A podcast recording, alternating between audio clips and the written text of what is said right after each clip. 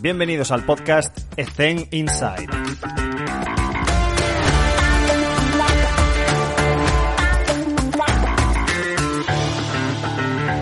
Muy buenas a todos y bienvenidos un día más a Ethen Inside. Hoy está con nosotros, con nosotros Nacho Barboza. Nacho, ¿qué tal? ¿Cómo estás? ¿Cómo te encuentras? Hola Alex, bueno, antes que nada, este, muchísimas gracias por, por la invitación. Estoy muy bien, muy contento de estar contigo y tener este, este tiempito de, de, de, de, intercambio.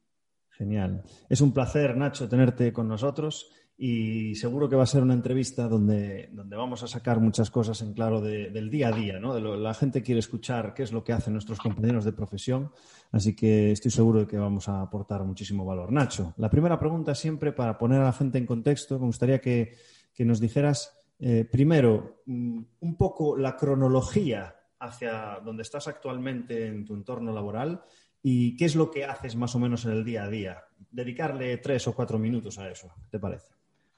Muy bien. Eh, bueno, hoy en día este, me encuentro trabajando obviamente en la preparación física, dentro del área de preparación física en deportes colectivos, en, el fútbol, en el Club Nacional de Fútbol, aquí de, Montevideo, de Uruguay, y también en eh, el área de hockey amateur.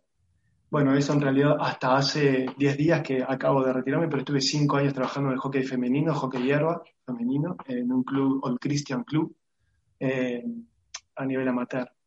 Y bueno, mi día a día es como la de cualquier mortal, este, levantarme temprano por la mañana, eh, desayunar, eh, agarrar este, todos los implementos, irme a, Los Céspedes, que es el la ciudad deportiva del Club Nacional de Fútbol. Bueno, ahí llegar una horita y media antes de lo establecido para el inicio del, entrenamiento, armar todo lo que tenemos planificado, eh, bueno, luego, dependiendo de la hora en que comencemos, pero generalmente mediodía, una, dos de la tarde, volver para mi casa. Ahí, bueno, almorzar, intentar este, descansar un poquito si se puede, planificar nuevamente para el día eh, siguiente, después este, intentar eh, hacer un poquito de ejercicio físico propio, tratar de leer, sí, sí, eh, eso es algo que con el tiempo este, aprendí a no negociarlo más. El tiempo para uno, para mí, es muy importante. Eh, también, eh, bueno, el tema de, actualizarse, de formarse, estudiar, leer y también este, intentar de, además yo estudio la licenciatura en filosofía en la Universidad de la República de Uruguay, entonces intentar leer también sobre esa, esa carrera universitaria y después, eh, ya por la noche, llega mi, mujer, intentar estar un tiempo juntos y, bueno, y básicamente cenar y ya, ya descansar nuevamente. Eso más o menos es un poco Es un día, es un día intenso. Em, sí.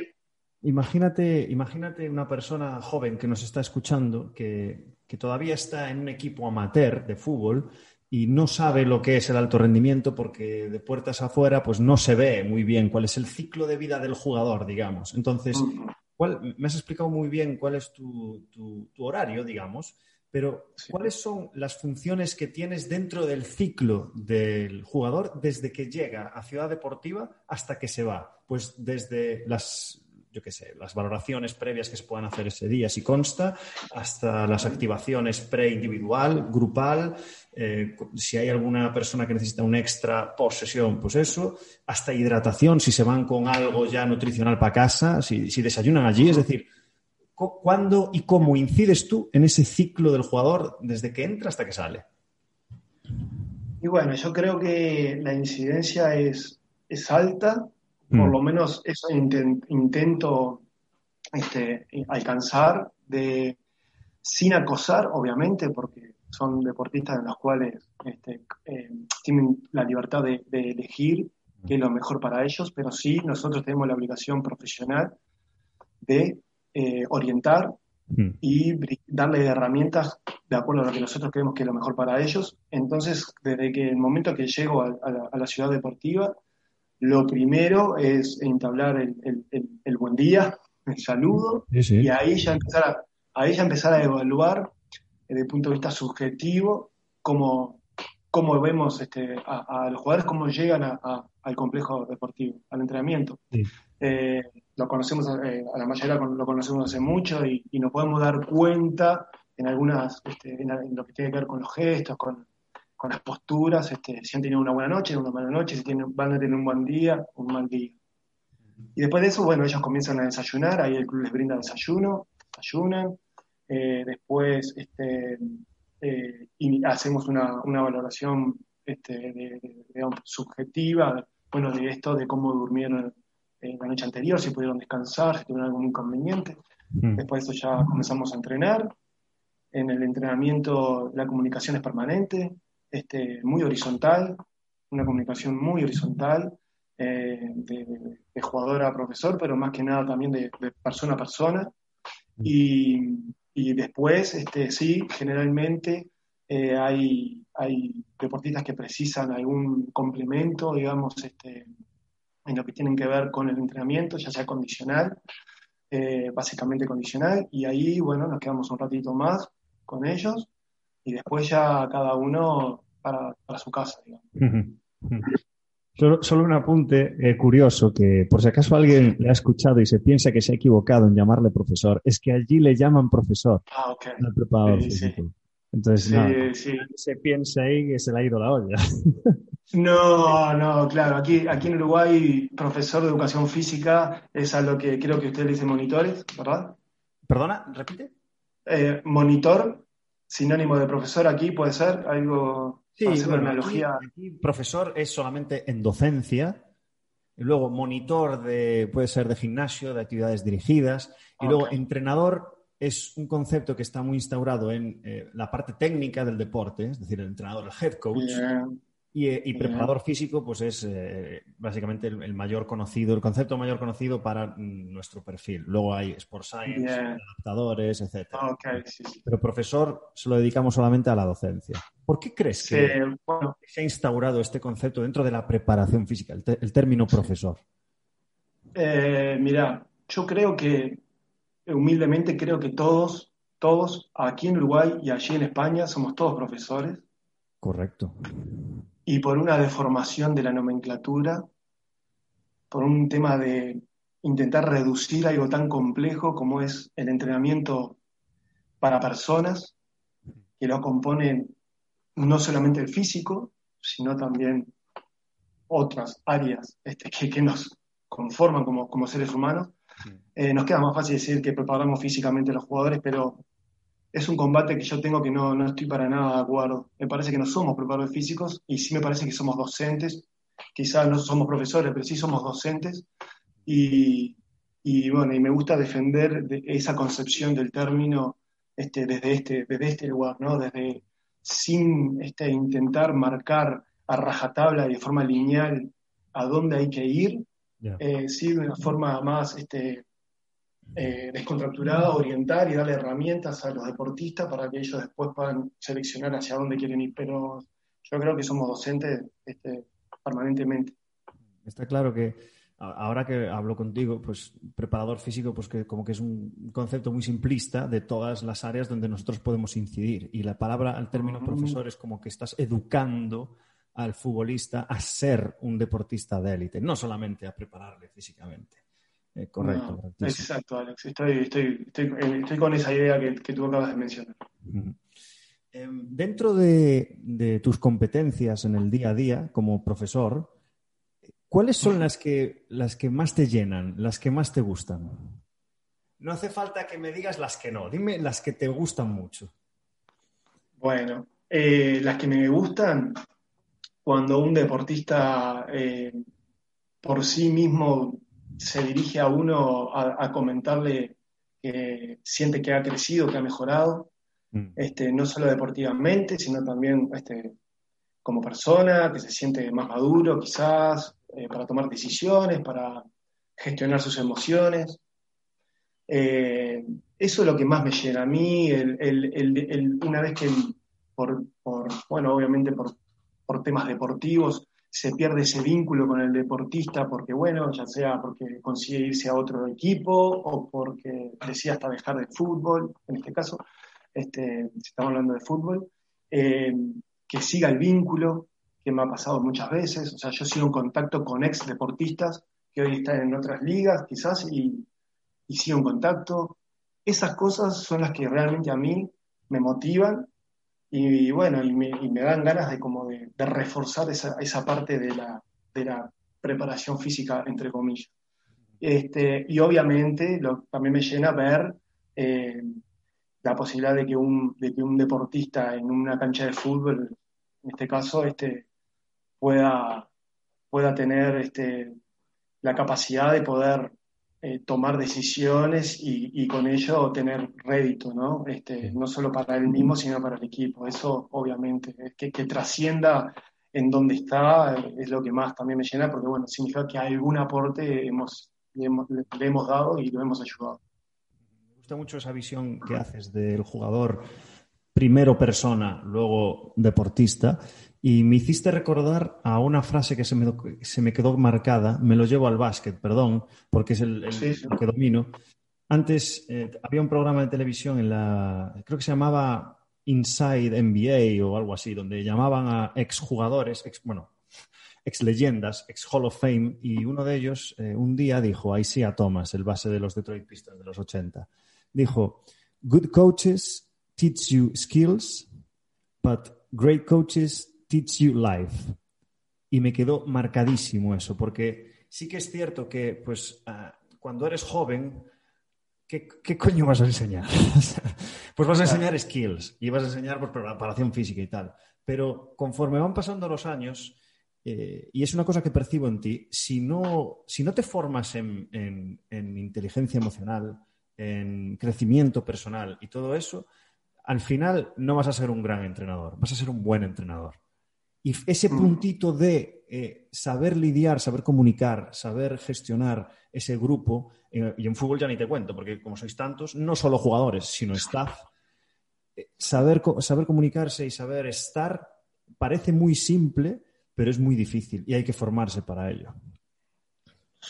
totalmente de acuerdo. Este, yo creo que académicamente cualquier profesional con, con voluntad y con, obviamente, vocación de, servicio mm. y, de, pasión, de, hacer lo que le gusta, puede llegar a alcanzar este, grandes, digamos, conocimientos, mm. eh, más hoy en día como está el tema de las redes, pero que la información está a la vuelta de la esquina, pero este, todo eso, todo, todos los conocimientos y todo lo académico que, uno pueda llegar a tener, si no es capaz de, este, antes intentar generar un vínculo con ese deportista y de llegarle al corazón, al alma, que te quiera, este, no hacerlo de forma conveniente, porque eso a la larga también, o sea, buscar que un deportista te quiera de forma este, intencionada, voluntaria, a la larga eso tiene poca vida, mm. no funciona. Pero sí, cuando uno siente la necesidad de instalar ese vínculo, porque en definitiva ese deportista quizás es lo más importante o una de las cosas más importantes que tengas en el presente, este, y, sin, y sin la buena, digamos, actitud y, aptitud de ese jugador eh, o de ese deportista, tú no vas a poder tampoco trascender como profesional. Este, si, no, si, no, si no buscamos esa parte humana de intentar este, de, de ponerse en, o sea, empatizar con ese jugador, de, de, ponerse en su contexto, lo mismo que me preguntaste tú al inicio, este, bueno, lo mismo hago yo con mis deportistas, de dónde vienen, qué hacen, eh, qué precisan, mm. cuáles son sus necesidades, pero no desde el punto de vista deportivo, sino también a nivel, este, ya te digo, emocional, a nivel de, a ver, por dónde hay que ir. Eh, es todo lo académico después pierde efecto porque el jugador no te quiere, no te escucha, eh, bueno, este, se hace un poco más cuesta arriba. Entonces, yo para mí lo, primero es eso, crear ese cimiento de ese vínculo de afinidad y luego sí, en, volcar todos los conocimientos que uno tiene, que a veces obviamente siempre se puede volcar más, pero uno de lo que tiene, para que ese deportista pueda absorber esa información y poder potenciarlo en un futuro. Es fundamental, es fundamental. Y lo que dijiste antes de, em, lo primero que hago es eh, preguntarles qué tal. nosotros en, nuestra empresa, en ECEN, está como obligación en el protocolo de inicio de sesión. Preguntar qué tal. Está escrito, obligatorio, preguntar qué tal. Porque hubo una vez que, eh, estoy hablando del sector de la salud, eh, no del rendimiento, pero creo que tiene mucha relación. Ese día era la última sesión de de la mañana y yo ya cerraba el centro. Y en esa sesión lo primero que le dije fue, Buah, eh, en un grupo de cinco, ¿eh? Le dije, Buah, se, acaban de quitar dos personas que íbamos a estar tres y había preparado un calentamiento para hacer algún juego y tal, y al final nos hemos quedado tú y yo solos. ¿Qué tal estás? Y se me puso a llorar. Ah. Se me puso a llorar, tío, por preguntarle qué tal. Bueno, y luego eh, qué le pasaba, pero tenía problemas eh, personales en casa y movidas chungas, ¿sabes? O sea, aún me emociono ahora de, recordarlo, pero fue brutal porque estábamos empezando en la nave, ¿sabes? Llevamos medio año o algo así y, me soltó esa bomba y dije, esto es importantísimo, tío. O sea, esto es importante. Y lo instauramos como obligación todos los inicios de sesión, preguntar a la persona qué tal estás, cómo vienes, evidentemente, tienes alguna molestia, no sé cuánto, pero preguntar qué tal estás. Y es, es fundamental, ah. porque no nos enseñan esto. O sea, no sé en Uruguay, pero aquí no aparece en el contenido curricular. O sea, tú sales de la facultad sabiendo algunas cosas, poco y poco de cada cosa, pero es que no te enseñan a, lidiar con, estos problemas personales de los deportistas y es fundamental. Lo decía Alan Stein y lo, y lo volviste a parafrasear tú, que es que you connect first, you coach second. Y es que es literal. Y no nos enseñan. Y no, hay formaciones sobre esto. Es increíble. O sea, que hay un nicho de mercado aquí para, para explotar. Escuchame, Alex, mira, eh, una de las cosas que, bueno, primero me parece que ese es el salto de calidad, porque todo el mundo va a lo que, todo el mundo pone foco a lo que pone foco todo el mundo, valga la redundancia, pero hay que ir un poquito más, más ahí, más ahondar, y ese, quizá a esa persona ese día que tú le contaste cómo estás, le, hiciste, le, fuiste útil simplemente solo por, por, por brindarle escucharla, por un, brindarle un oído, mm. y ya le mejoraste capaz, le cambiaste, o por lo menos le sacaste una mochila de encima. Eh, yo voy siempre por ahí. Realmente yo creo que estamos en, un mundo muy individualista, con mucha inflación tecnológica, en el que estamos bombardeados permanentemente por, por lo que es eso, por lo material, y un cómo estás, realmente un cómo estás desde, desde, la, profundidad del sentido, ¿no? O sea, como te digo antes, no por conveniencia, porque yo sé que mm. si le punto como estoy, voy a obtener a cambio algo, sino un como estás generoso y no solidario, que generoso, mm. este, podés, podés, incluso hasta, hasta uno mismo le puede hacer este, mucho bien, porque yo creo que vinimos a este mundo a ser útil a los demás, a servirle a los demás, qué es lo que precisan para poder a ver si podemos ayudarnos entre nosotros.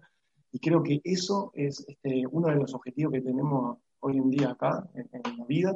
Y bueno, y para mí, para mí en cualquier centro de, de, alto rendimiento, de lo que sea, este, eso que, que, acabas de hacer, a mi manera de ver, y humildemente lo digo, es, un salto de calidad. Hmm. Porque lo que pretende cualquier persona que va, que acuda, si yo mañana pongo un centro, va a querer que atención, va a querer sentirse importante, va a querer eh, sentirse persona, y después obviamente deportista. Y bueno, yo creo que por ahí es el camino. Quizás esté un poco este, errado, pero, no, pero yo estoy convencido de que es por ahí. Y te vas a quedar un poco anonadado los primeros tres segundos cuando se te ponga a llorar delante. Uy, no, no, me imagino. Menos mal que estábamos solos, porque eh, en ese momento no supe reaccionar, ¿sabes? No, ah, ah, y... no estamos preparados lidias con la situación. Venga, ¿quieres eh, qué te pasa? ¿Te puedo ayudar en algo? Esto lo leí a posterior, en plan, creo que dos o tres años después, lo leí. Eh, ni te atrevas a decir lo siguiente, en plan, sé cómo te sientes o entiendo por lo que estás pasando, no tienes ni puta idea por lo que estoy pasando. No. La situación, aunque sea lo mismo, no es lo mismo. O sea, que no te pongas en mi piel, entiéndeme, escúchame, respétame, pero no, no, no, no estás entendiendo por lo que estoy pasando. O sea, cuidado, cuidado con lo que decimos. Este es del libro de, eh, de, ¿cómo era? De Chris Voss, el del negociador del FBI. Un negociador del FBI, ex, ex agente, que, que, te da pautas de, pues eso, de cómo lidiar en situaciones estresantes, qué cosas decir, qué cosas no decir para provocar emociones en la otra persona para que haya algún tipo de entendimiento. Y claro, eh, son con terroristas, ¿sabes? Pues imagínate. es, un libro que recomendé ya varias veces en el podcast y lo vuelvo a recomendar porque es que a mí me, me hizo descubrir situaciones pasadas errores que cometía a la hora de ponerse en la piel del otro, ¿sabes? Porque muchas veces se dice esto, en plan, te tienes que poner en la piel del otro, ya, pero es que las emociones que siente una persona, tío, no, no, no son comparables entre, entre unos y otros. Entonces, cuidado, no con lo que dices. Tal cual. Y mucho, y discúlpame que te, te, atrase un poquito con la... Pero quería contarte una anécdota bien cortita, si me permitís. Por supuesto. Eh, yo trabajé muchos años en, eh, como docente en, colegio, en educación formal, digamos, en colegio, ¿sí? con este, escolares, ¿sí? de 6 a 12 años de edad. Y bueno, resulta que hace unos años, cuando estaba en un colegio trabajando, un chico de 6 años que tenía su mazo de, figuritas ¿sí? del mundial, este, bueno, en uno de los recreos lo, lo pierde, pierde el mazo de figuritas. Bueno, ahí yo estaba justo a cargo de, cuidar, digamos, del recreo. Intenté, bueno, intentar este, justamente eso, tratar de conseguir donde estaban las, figuritas del niño. Pero en un momento eh, se me ocurre decirle, bueno, no es para tanto. O sea, no te pongas así porque son figuritas. O sea, vamos al kiosco o al almacén de la esquina y compramos figuritas. Bueno, lo peor que pude hacer es eso lo peor que pude hacer, porque eso fue escuchado además por uno de los jerarcas que estaba en el colegio también en ese, en ese escenario, y luego me llama y me dice que lo que yo había hecho era justamente mm, suavizar o intentar minimizar algo que para mí, para mí no, no, no era tan dramático, pero para ese niño esa figurita era la vida. Eh, estaba eh, caído en, lágrimas, ¿no?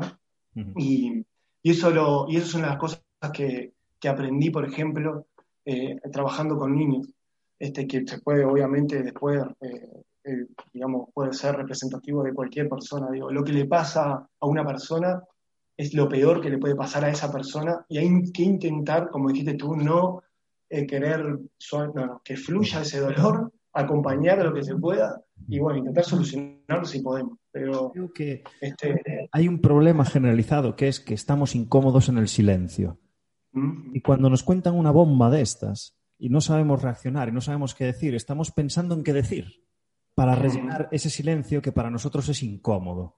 Lo que hay que intentar es que es, un consejo estúpido, pero yo sinceramente creo, y después de leer bastante, creo que lo mejor es silencio.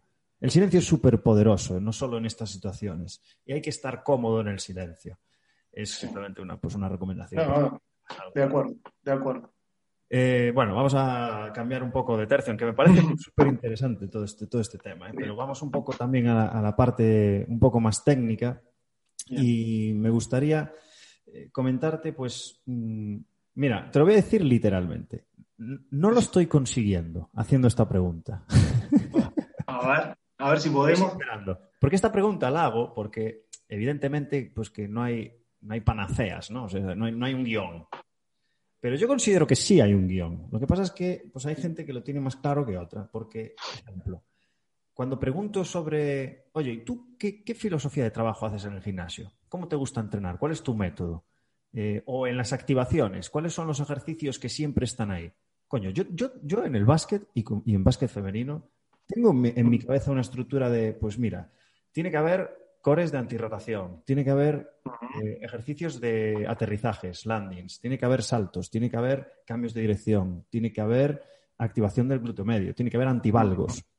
Esas cosas tienen que estar. No, no estoy hablando de ejercicios, sino de patrones o conceptos a trabajar. Y entonces, eh, cuando hago esta pregunta, o la hago muy mal, o la gente, pues, va por las ramas y tal. Y a mí me gustaría, Nacho, que compartieses conmigo, si pudieras, pues eso, es decir, ¿cómo te gusta trabajar en el gimnasio con, tus jugadores? Ejemplos, pues cómo los distribuyes, los colocas por parejas, los colocas por eh, posición, eh, les pides, los divides al grupo, pues unos vienen antes, otros después, me estoy inventando, estoy diciendo paridas. es decir, ¿cómo te gusta a ti trabajar y cómo crees que debería trabajarse en el gimnasio? Bien. Eh, a mí, lo primero, este, conceptualmente, me gusta trabajar eh, sobre la calidad del movimiento, o sea, orientar todo el sistema de preparación física que tenemos hacia la calidad del movimiento, comenzando por la base de, la famosa pirámide, mm, eh, mm. en los patrones de movimiento básico fundamental. ¿sí? A partir de ahí, la organización este, de la sesión, lamentablemente, a veces está condicionada por los recursos que uno cuenta para poder organizar esa sesión.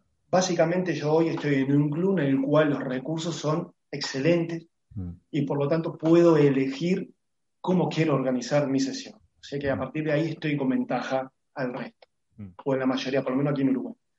Eh, ¿Cuántos estáis en el gimnasio trabajando a nivel humano, recurso humano? Hoy, sí, eh, recursos humanos y materiales con una, sí, por el tema de la pandemia es con una, en realidad es un gimnasio, digamos, este, adaptado al tema de la pandemia. Vale, vale, vale. Este, con un aforo eh, al aire libre, pero bueno, sacamos todos los implementos y armamos una especie de mm. gimnasio cerrado que no es cerrado.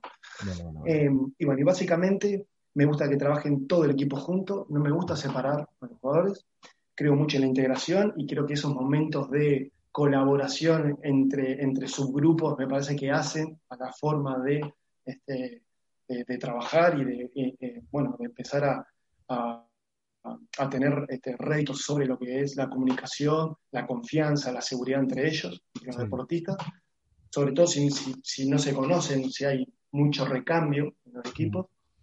Y, eh, y básicamente yo las sesiones de fuerza prácticamente las trabajo de, seis días a la semana, este, en donde el sexto día es la competencia, lo trabajo cuatro veces, sesiones de fuerza. Eh, obviamente va a estar dependiendo de dónde, de dónde viene el deportista para cada día o qué hizo el día anterior, pero básicamente eh, utilizo un día para la fuerza excéntrica, utilizo otro día para la fuerza absoluta en todas sus variantes, eh, para la fuerza isométrica el otro día, Después este, eh, también trabajo la fuerza explosiva o potencia. Y bueno, eh, básicamente... ¿Y qué eh, duración aproximada más o menos? Porque si lo bueno, frecuencia... Sí, nosotros trabajamos entre 50 y 60 minutos de gimnasio, básicamente estos cuatro días a la semana.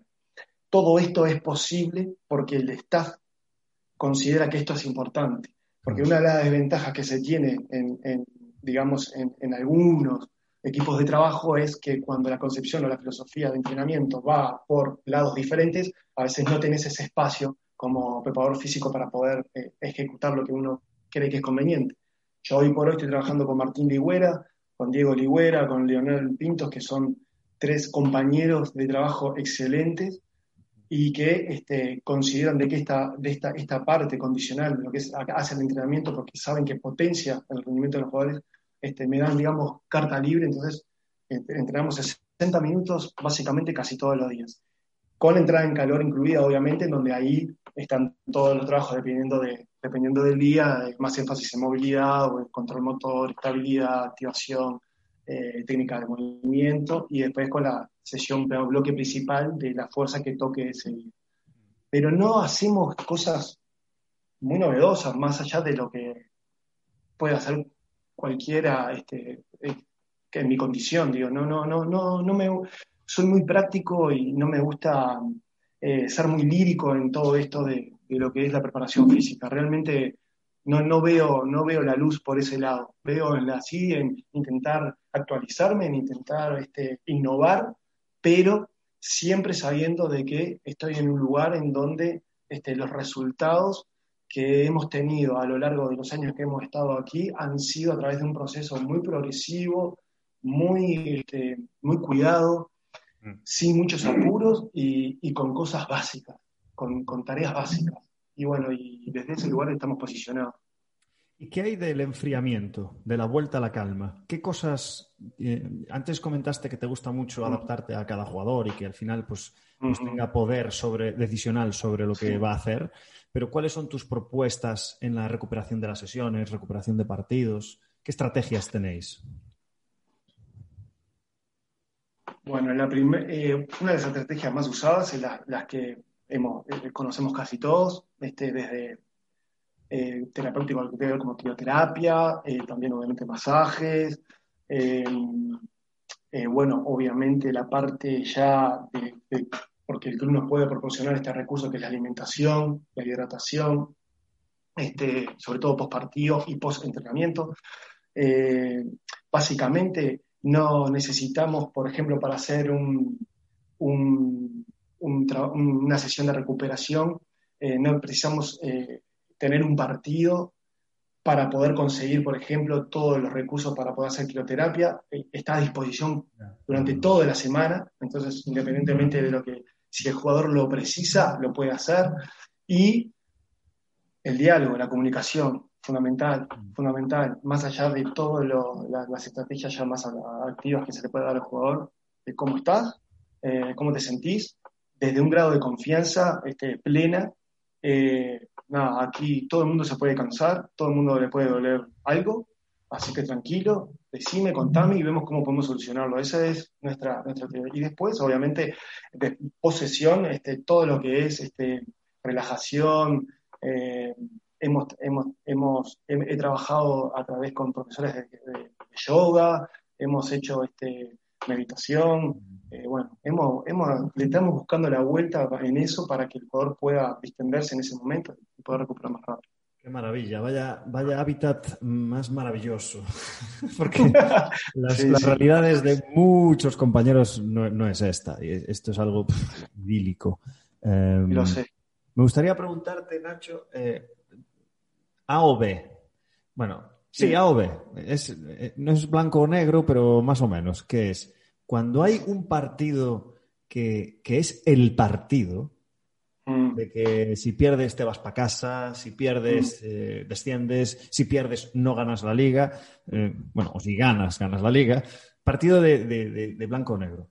¿Tú qué eres más de esa semana no toco nada, sigue todo igual, rutina, ¿O eres más de, hostia, pues voy a eh, cambiar cosillas para intentar que haya más motivación, intentar, pues, no sé, intentar incentivar un poco y estimular al equipo? de, qué vertiente eres tú? Soy, eh, en general, soy de, no tocar nada. Mm.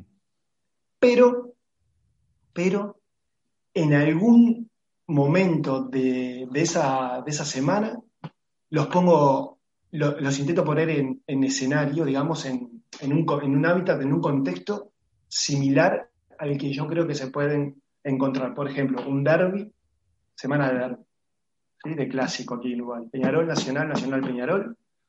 Esa semana bajamos las, cargas de entrenamiento, pero hay un día elegido eh, a nivel racional, digamos, en algún momento de la semana, eh, hay un día que jugamos ese partido, lo jugamos, lo jugamos.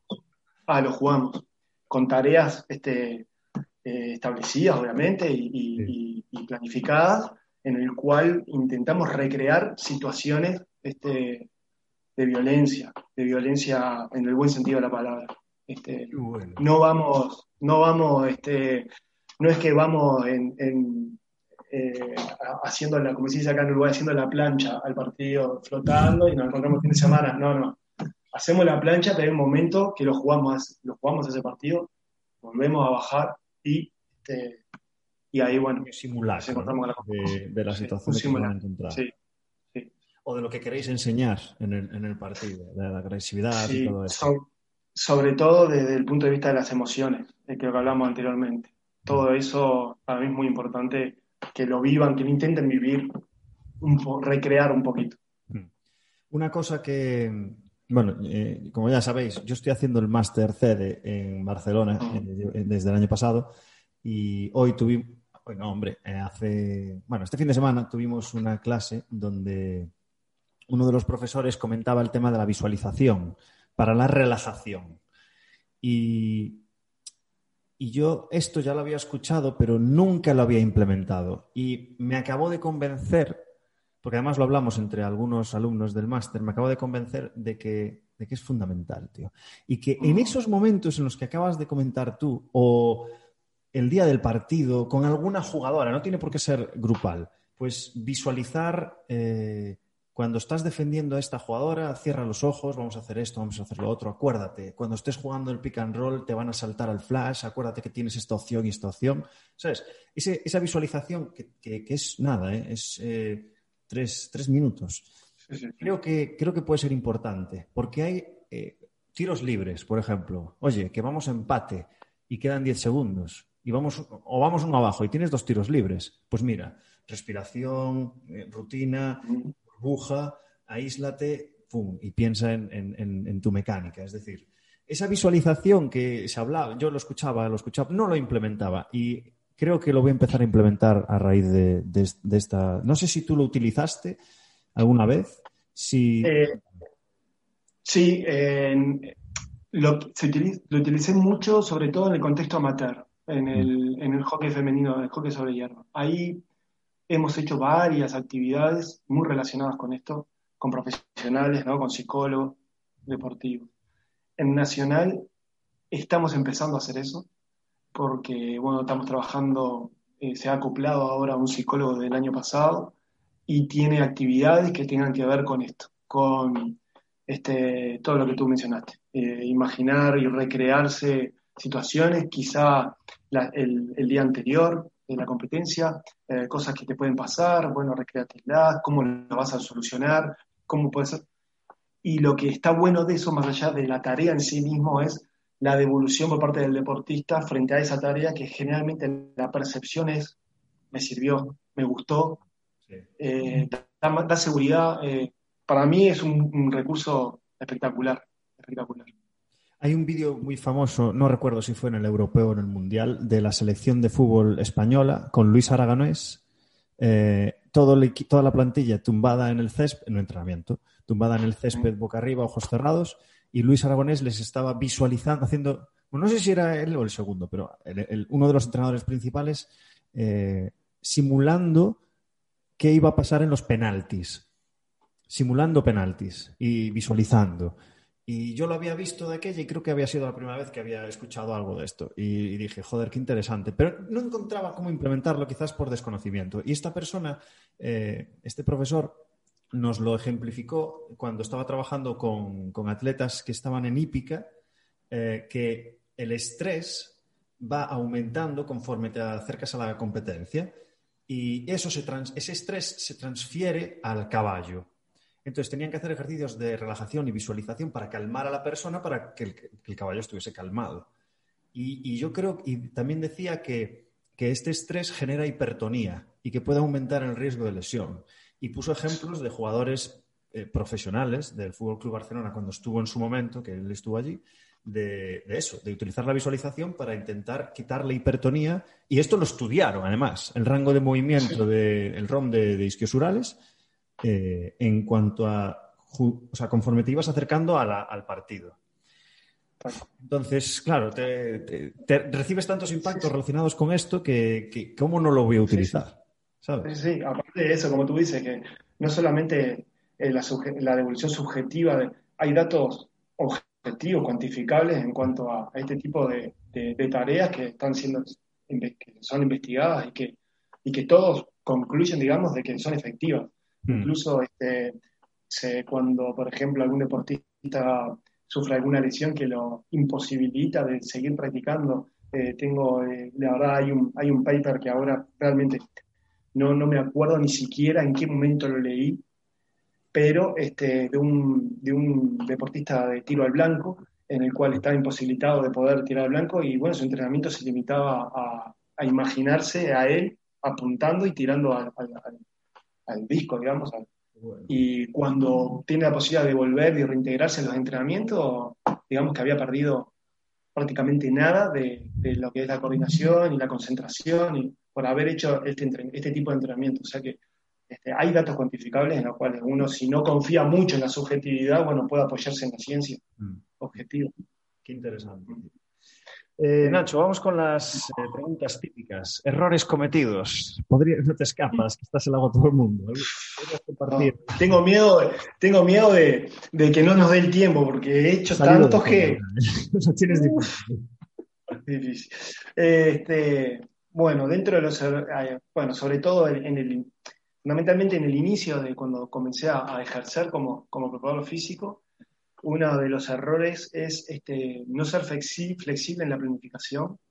Por ejemplo, eh, tener para un día determinada cosa eh, planificada, que se tiene que hacer sí o sí, independientemente del contexto, independientemente de cómo esté el equipo, no importaba absolutamente nada. Se tenía que hacer y se hacía y salió mal.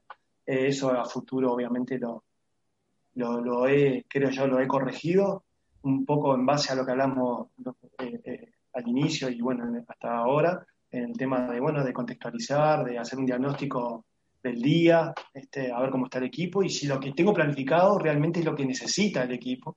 Mm. Este, eso es eh, lo primero que he corregido.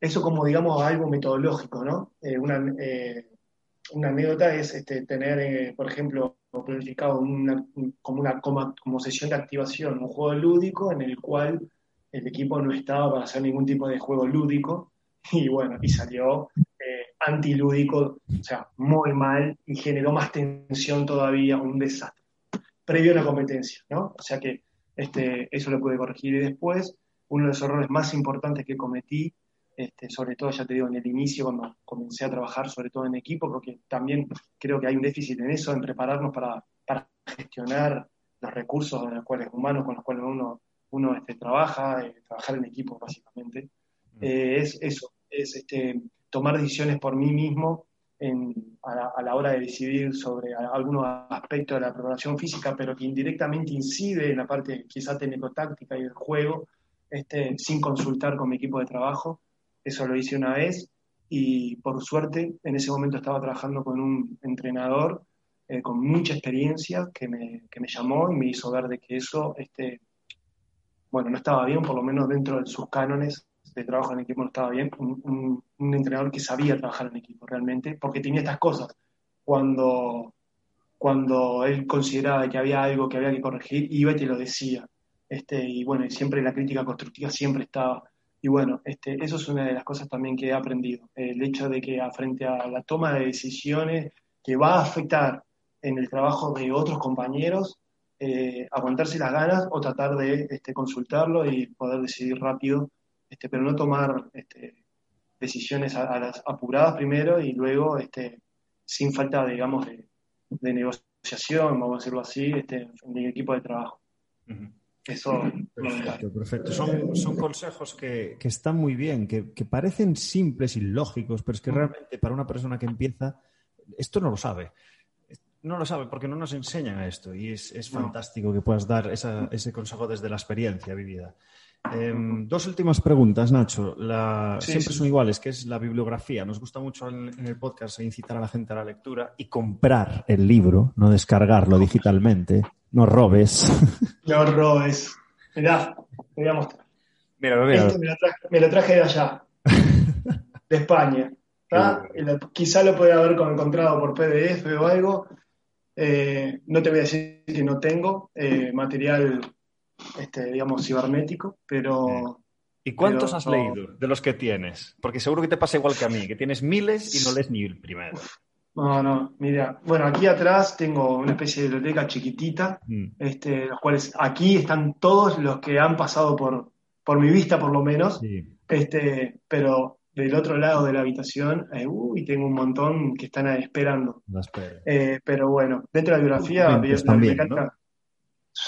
son, momentos, A mí me ha pasado, no sé si a ti también, eh, sobre todo con, con, los libros que no tienen que ver con lo técnico, que los leíste una vez y te parecieron que estaban bien, pero mm. entras después de tres, cuatro años en otro, en otro momento de tu vida, lo lees y es la bomba.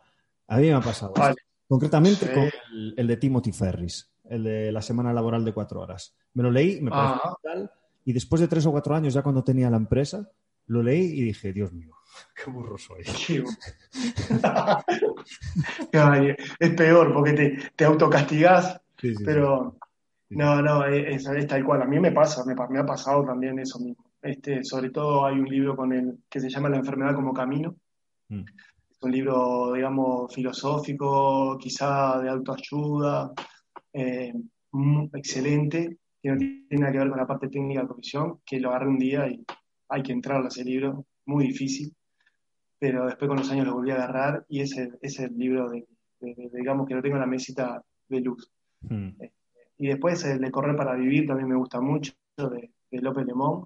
Es un libro este, muy interesante por el tema de la resiliencia, el de no victimizarnos cuando nos pasan cosas importantes. Lo sugiero, está muy bueno. Y después el de Athletics Mobile Skill de Cleaver eh, Brewer, también. Este, me parece un buen libro para introducirnos también todo esto que es la calidad de movimiento y bueno, un enfoque bastante práctico. Está muy bueno. Qué bueno, porque siguen apareciendo eh, referencias bibliográficas nuevas que no se habían tocado nunca, como puede ser en mm. este caso, así que genial. Eh, Nacho, última pregunta. ¿Qué consejo le darías al Nacho de 20 años? Bueno, eh, lo primero que le diría es que no tenga tanto miedo al error, de que, ya lo dijo este Nietzsche, somos demasiado humanos y este, y convivir con eso me parece que es importante, saber que podemos errar y frente al error no dramatizar tanto. El, el, Nacho de 20 años tenía un problema que era muy, se autocastigaba demasiado frente al error y, este, y eso lo limitó a, a, a conseguir determinadas cosas que en teoría yo creo que, podía, que pudo haber alcanzado si hubiese sido un poquito más permisivo y no enfocarse tanto en el error, sino en ver cómo puede solucionar ese error. Entonces este, le daría ese consejo, que, arriesgue, que se equivoque y que, y que, y que no es tan grave, que, nada, que, eso, que, es parte de, parte de. Nacho, ¿me permites una última pregunta? Esta es la primera vez que pasa, porque siempre acabo con esta pregunta, pero es que con lo que acabas de decir me acaba de venir otra muy interesante y, creo que para tu perfil va buenísimo, porque me gustaría ah. saber tu opinión. Sería, eh, creo, imagínate, contexto. Eh, joder, toco madera, pero bueno, vamos a ponernos en otro contexto. No importa, importa. Profesión. Hay un compañero de profesión que, está empezando, lleva dos, tres años, o sea, ya tiene algo de experiencia. Y, se. fútbol. Y se le lesiona un extremo eh, decelerando. Rompe isquiosurales. Mm. centímetros. Boom. Bien. Esa persona, o sea, se va llorando a casa. Digo el preparador mm. físico, el profesor. Sí, sí, bien, bien. Se va llorando a casa, casi. Sí, sí. A mí esto me ha pasado. De, tener tal punto de egocentrismo de que crees que tú podrías haber prevenido esa lesión. Entonces, claro, con el paso del tiempo, el problema es este, que necesitas demasiado tiempo para darte cuenta de que no sabes una mierda y que esa lesión no dependía de tu activación, de tu calentamiento, de tu planificación y, de todo esto. Entonces, minimizar riesgos, sí, pero relativizar lesiones también. Entonces, esta es la pregunta. ¿Qué consejo le darías a ese profesor que está recién empezando, que se le lesionan uno, dos, tres? Porque claro, eh, que se te lesionen tres en básquet es un drama, pero que se te lesionen tres en fútbol es, lo normal, porque tienes 26 jugadores. Claro, hay recambio. pero se va jodido, se va jodido a casa, porque se va lesionado eh, y, hay muchos entrenadores, bueno, no, entrenadores ya no tanto, pero se habla, ¿no? En plan, Buah, este equipo se está lesionando mucho, ¿qué coño está haciendo el preparador físico? Esto, esto es lo que se piensa la gente. sí, sí. ¿Qué consejo le das a nivel emocional, mental, para que ese preparador físico eh. intente relativizar un poco las lesiones? Lo primero que le, lo primero que le, diría es que lo felicito porque si se va llorando es porque demuestra cierto compromiso y responsabilidad con la salud del deportista. O sea, no le da igual. Correcto. Pero también lo criticaría porque le diría de que es un ser, él es un ser humano, humano que se equivoca y que no va a tener la capacidad de controlar todo como nosotros pensamos. Y, que está, y bueno, y lógicamente esas cosas pasan y que los factores de lesión son, vaya la redundancia, multifactorial mm. en el cual nosotros tenemos una mínima incidencia, mínima, mínima incidencia de un mundo de cosas que le pueden pasar a ese deportista. Entonces, este, está bien criticarse, autocriticarse, buscar los las posibles consecuencias de, esa fatalidad, digamos, pero este, que va a seguir pasando, que nos van a seguir pasando y que tenemos que ser maduros para poder este, seguir adelante sin que nos juegue un papel, como dije antes, dramático, este, en el cual, nada, se nos va el mundo en eso, no, no, no. Eh, así que lo felicitaría y lo criticaría. Un poco de, un, poco de amor y un poco de, de látigo, digamos. Sí, sí, sí. Exacto. Qué bueno. Nacho, me ha encantado esta, esta entrevista. No sabía muy bien si enfocarla un poco por lo técnico o por lo emocional, fisiológico y tal. Eh, eh, filosófico, no fisiológico. y, me ha encantado. Me ha encantado porque han salido otra vez cosas nuevas que cada vez es más difícil porque, porque hay muchas entrevistas y hay mucha gente que, bueno, pues que, cuenta su vida diaria y es muy parecida a los de los demás. Es difícil sacar cosas nuevas. Y en este caso han aparecido y te agradezco, te agradezco tu disponibilidad porque en, el momento en el que me puse en contacto contigo, con, muchísima mm. rapidez me contestaste y ha sido un auténtico placer. Así que, como digo siempre, Nacho, y para acabar, te deseo lo mejor en lo profesional, pero sobre todo en lo personal. Así que muchísimas gracias y cuídate mucho, ¿vale?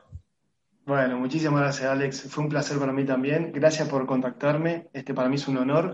Felicitaciones por, la empresa, por el podcast. Lo escucho y nada.